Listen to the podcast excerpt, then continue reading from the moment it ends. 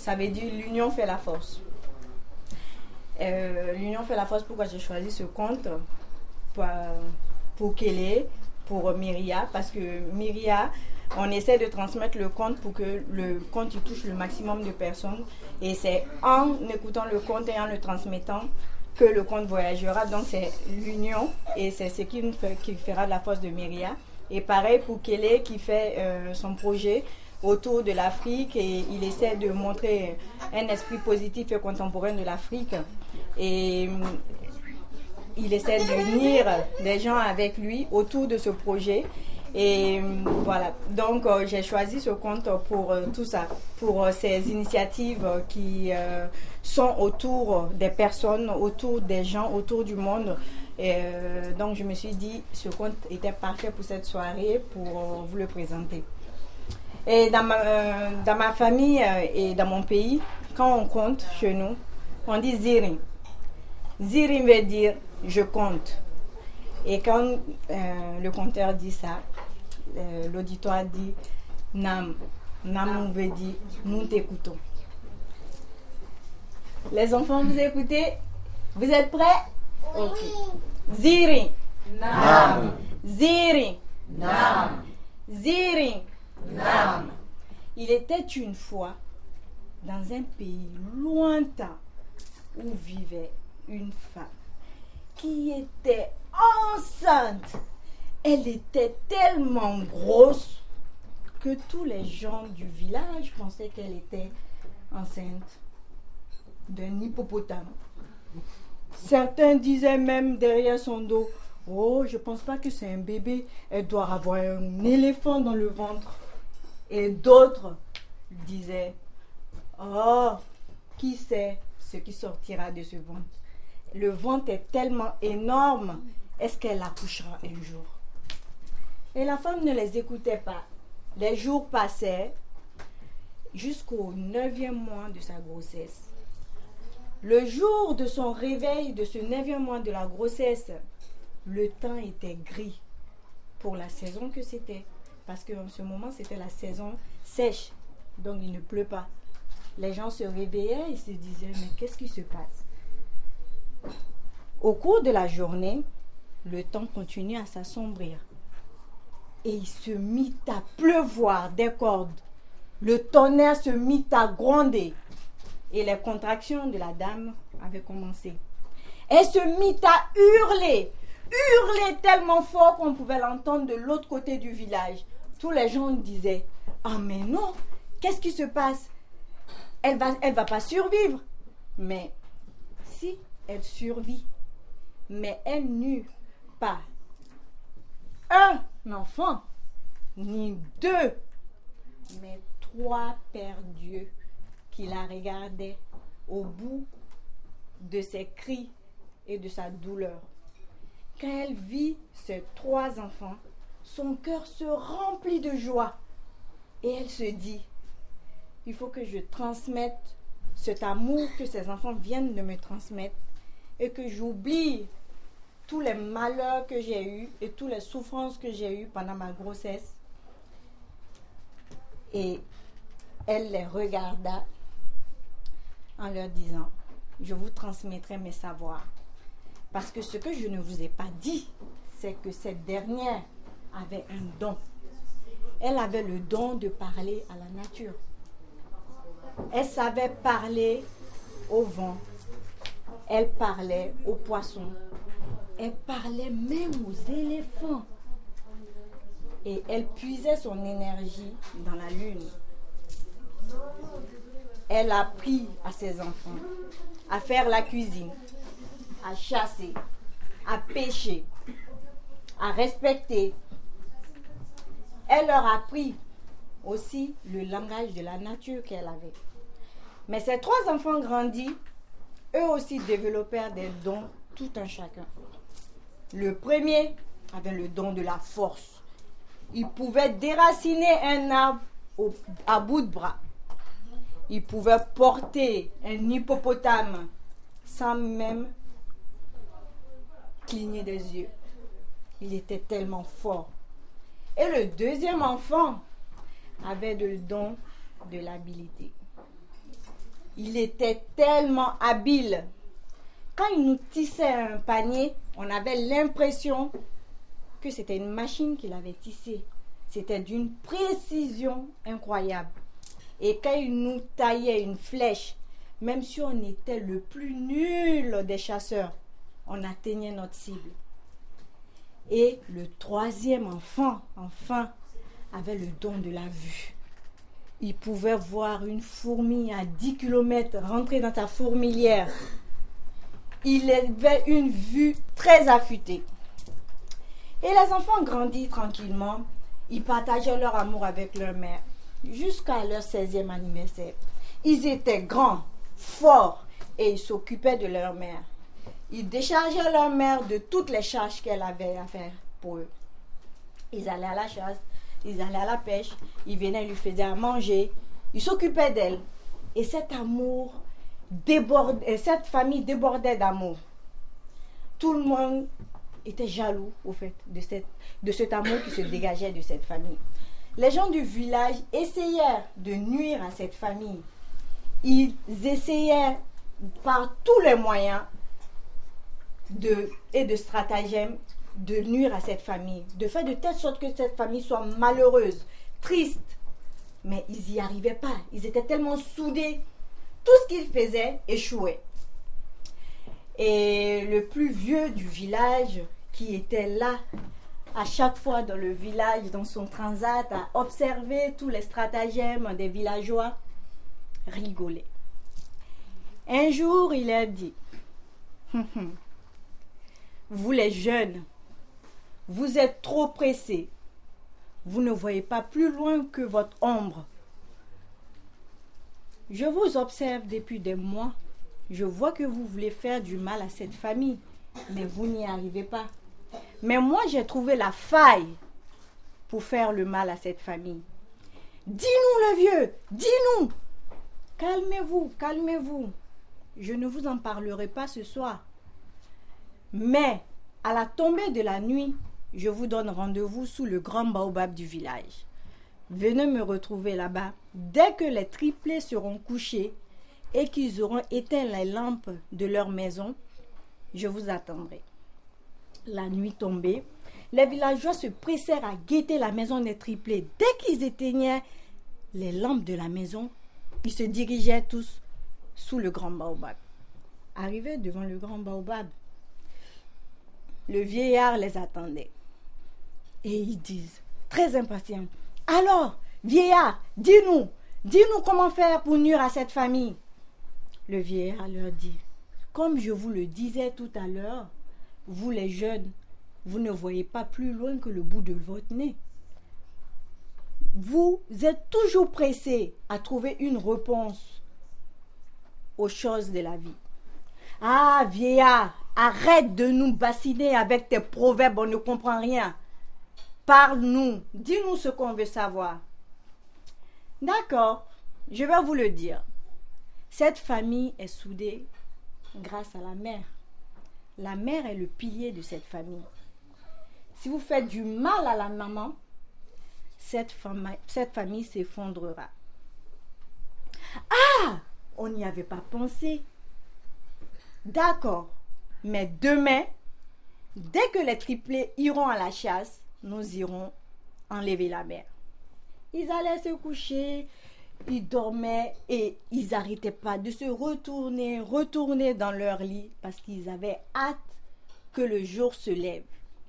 Et dès que le jour se leva, au premier chant du coq, Se réveillait, commençait à balayer, à laver les assiettes, laver les enfants, s'occuper de tout ce qu'ils avaient à faire dans la journée et alla s'asseoir pour guetter la porte des triplés.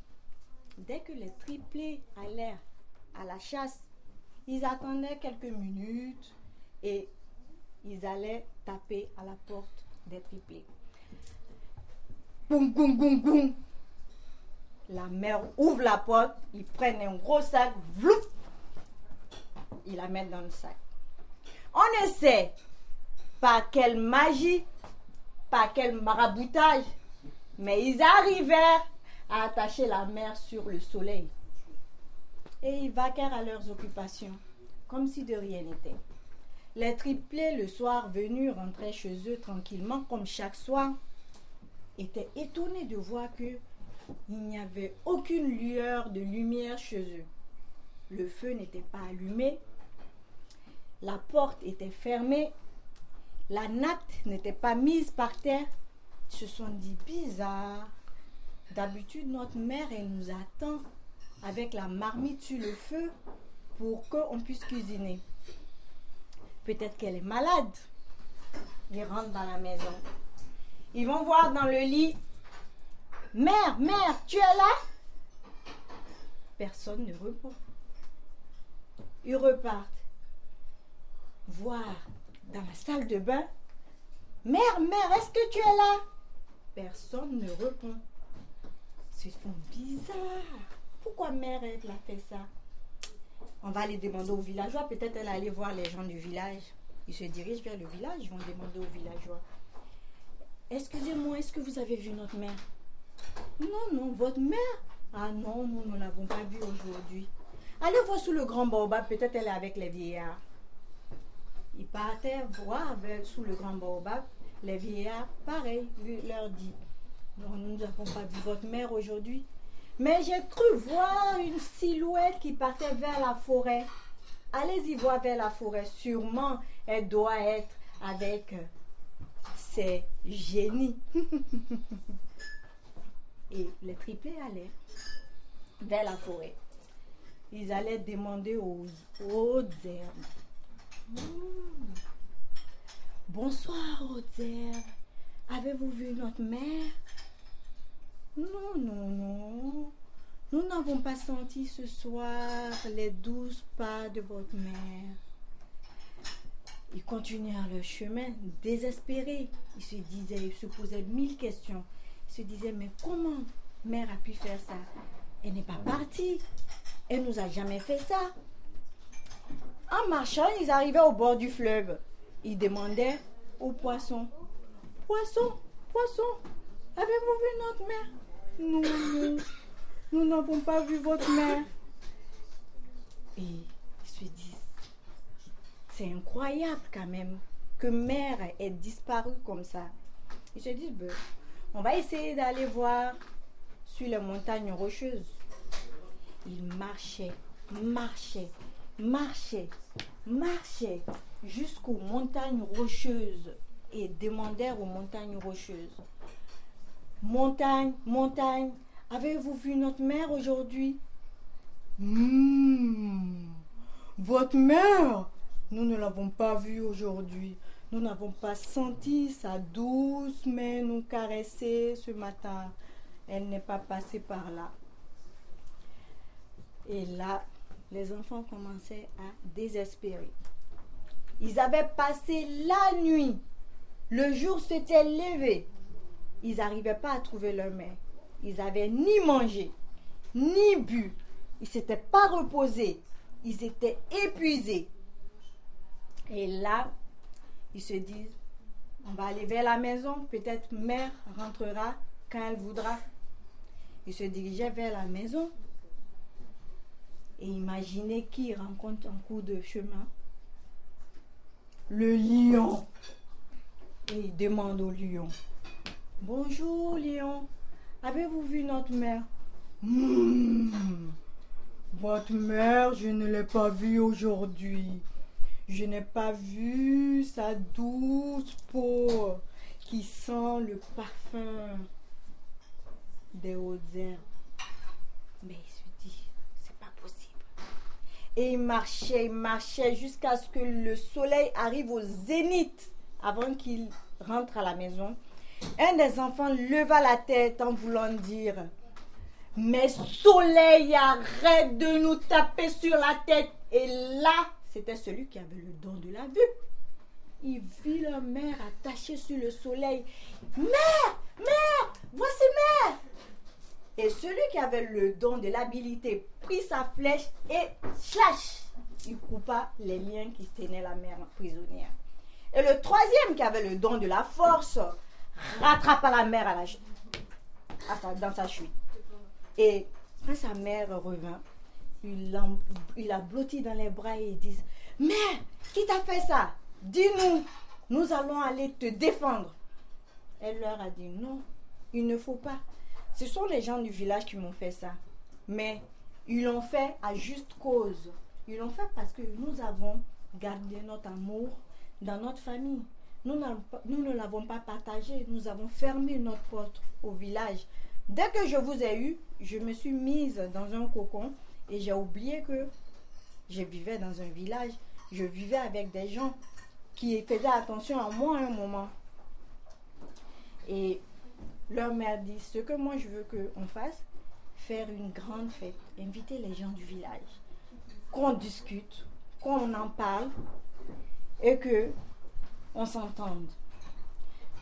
Un des enfants lui dit, moi je vais à la chasse, l'autre, moi je vais à la pêche, l'autre, moi je vais à la cueillette, et nous allons faire un grand festin. Et la mère alla chercher le griot et transmis la commission au griot. Parce que en Afrique, quand on a des choses à dire, c'est des griots qui vont annoncer dans les villages pour dire qu'il y a un événement. Ça peut être un décès, ça peut être un baptême, ça peut être un mariage, ça peut être une querelle. N'importe, c'est le griot qui vient annoncer avec son petit tambour sel. Et le griot arriva. Bonjour les gens du village. C'est moi le grand griot du village. Je viens vous voir ce soir pour vous inviter à la grande fête qu'organisent les triplés.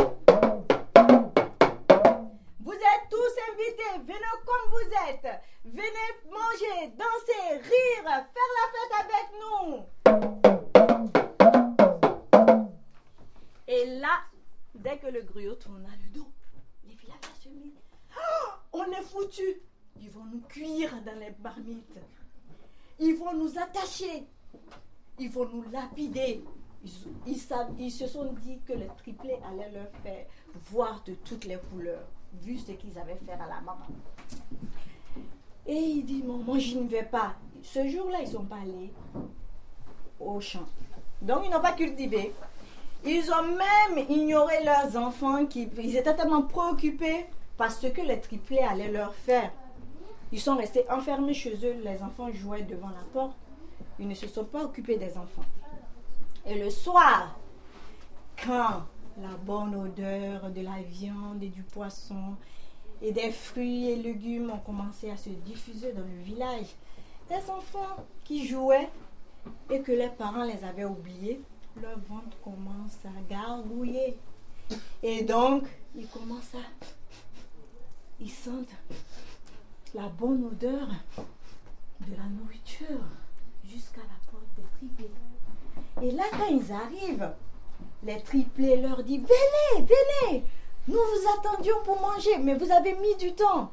Et les enfants arrivaient, ils mangeaient, ils faisaient la fête, ils rigolaient avec les triplés. Mais les parents ne virent pas rentrer leurs enfants. La nuit venait de tomber. Comme vous pouvez le savoir tous, enfants absents, parents inquiets. Et là, ils se sont dit, ils se sont vengés sur nos enfants. Ils ont fait cuire nos enfants. Qu'est-ce qui se passe? Et là, ils se sont dit, ben, nous n'avons plus le choix. Il faut aller voir ce qu'ils ont fait. Ils se munissent de tout ce qu'ils pouvaient. Certains ont pris des machettes, d'autres des, pilons, d'autres des louches. Tout ce qu'ils pouvaient trouver comme arme pour se défendre, ils l'ont pris. Et ils sont arrivés chez les triplés. À pas douce. Et arrivés devant la porte. Personne ne répond parce que ils étaient tellement en train de faire la fête, ils n'ont pas entendu le bruit de la porte. Il restait deux secondes et après ils se disent On retape Personne ne répond. Se c'est pas possible. Ils les ont tous mangés. Ils regardent par la fente de la porte et ils voient tous les enfants en train de rigoler, manger. Et là, ils posèrent timidement tous leurs outils qu'ils avaient amenés pour étriper les triplés. Et là, il se remit à taper. Et enfin, la mère a entendu le bruit. Et elle vient et ouvre la porte. Ah, vous êtes là. Mais on croyait que vous n'allez plus venir. La fête était presque finie. Venez, rentrez, venez, on va manger. Ils sont venus, ils ont partagé à manger, ils, ils se sont parlé à cœur ouvert, ils se sont dit ce qui n'allait pas. Une fois ça, ça s'était passé, ils se sont demandé pardon. Et depuis ce jour, pour remercier cette famille des triplés et l'initiative qu'ils avaient prise pour ce village, pour ressouder ce village, le village décida de chanter cette chanson pour les triplés qui dit Badembayo ngaye ufonye Fadembayo ngaye ufonye sa Dunu nyaro benina kando Atunya benina kando Dunu nyaro benina kando Badembayo ngaye ufonye Fadembayo ngaye ufonye sa Dunu nyaro benina kando. Atunya benina kando Dunu nyaro benina kando. Atunya benina kando Dunu nyaro benina kando.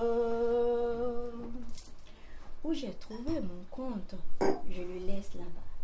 Même si vous tous qui êtes ici, vous lui courez après, vous ne le rattraperez jamais.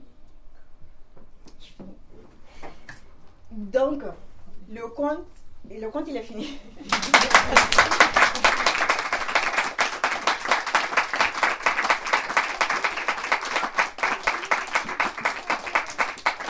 à, votre, votre avis, parce qu'il y a une devinette après ce compte, à votre avis, qui a sauvé la maman entre les trois enfants. Qui est le plus fort des trois enfants qui a pu sauver la mère? À votre avis?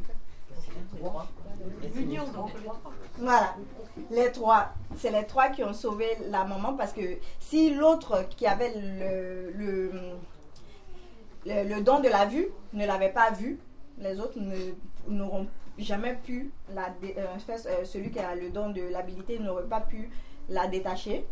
Et celui qui, l'a détaché il pouvait la détacher, mais il ne pouvait pas la rattraper. Donc, elle allait s'écraser. voilà, donc il y avait celui qui avait le don de la force qui a pu rattraper la mère. Et euh, du coup, ce conte est un. Ah, c'est la morale de ce conte, c'est que l'union, toute chose qu'on veut faire dans le monde, partout, on a besoin d'être accompagné, d'être à plusieurs pour le faire. On ne peut pas être seul. C'est pour ça, à la fin aussi, avec le village, ils se sont réunis.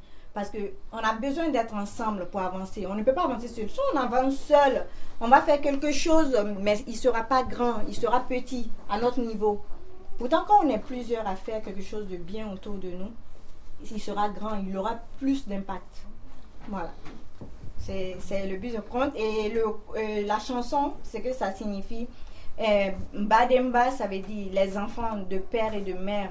En fait, tous les enfants du monde. En fait dans le monde, on arrive tous avec une destinée dans la vie. Et cette destinée, il faut l'accomplir. Et cette destinée, c'est l'union aussi. La, destinée, c'est pas de réussir dans la vie. pour réussir, il faut être uni. Si on n'est pas uni, la réussite, elle est petite. Ou elle est égoïste, la réussite. Pourtant, quand on est uni, la réussite est grande. Voilà. C'est fini. Merci.